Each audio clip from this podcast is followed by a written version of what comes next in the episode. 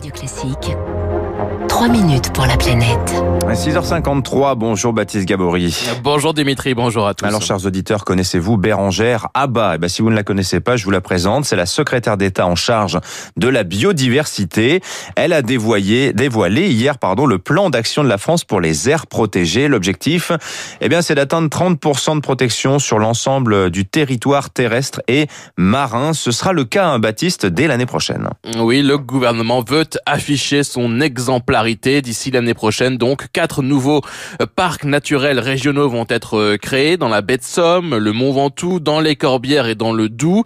Euh, des réserves naturelles vont être étendues, des parcs marins transformés en réserves naturelles. Une stratégie ambitieuse et importante selon Sébastien Moncor, directeur du comité français de l'UICN, l'Union internationale pour la conservation de la nature. Les aires protégées, donc c'est les parcs nationaux, les réserves naturelles, les sites du conservatoire du littoral, qui sont reconnus comme des outils efficaces pour la conservation de la nature et développer et structurer, renforcer ce réseau euh, des espaces protégés en France sur les dix prochaines années est une mesure extrêmement importante. 30% l'an prochain, on y sera hein, puisque c'est déjà le cas euh, quasiment.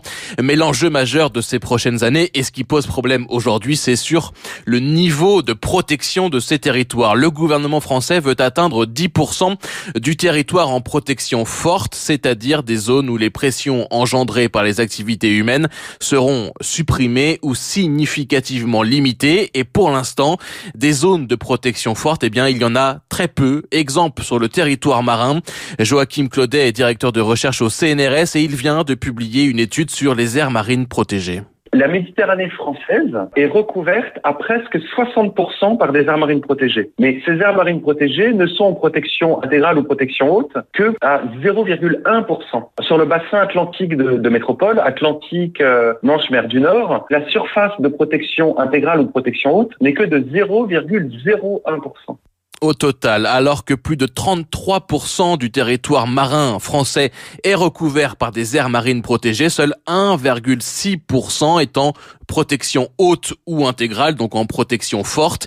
Et ça, eh bien, ça change tout pour Joachim Claudet, car la définition des aires marines protégées est en France assez large. Par exemple, en France, dans l'écrasante majorité des aires marines protégées qui existent, le chalutage n'est pas interdit.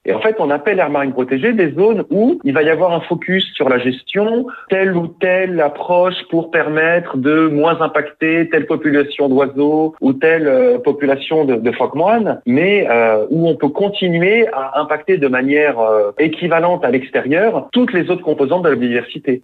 Sur la partie terrestre, c'est à peine mieux avec 1,8% sous protection forte. Le gouvernement euh, compte donc créer de nouvelles réserves naturelles régionales. 250 000 hectares de forêt, par exemple, seront également protégés. Reste une question, celle des moyens humains et financiers. Beaucoup d'aires protégées en France disposent pour l'instant de moyens insuffisants selon Sébastien Moncor. On a beaucoup en France de sites Natura 2000 et on sait que euh, on a seulement aujourd'hui 20% de ces sites Natura 2000 qui sont en bon état écologique parce que les pressions ne sont pas assez régulées et on sait qu'il y a environ une demi-personne par site pour s'occuper justement de la conservation de ces espèces et de ces habitats naturels. Donc c'est insuffisant et on réussira à progresser véritablement et obtenir des résultats concrets que si on met des moyens financiers et humains nouveaux sur la table.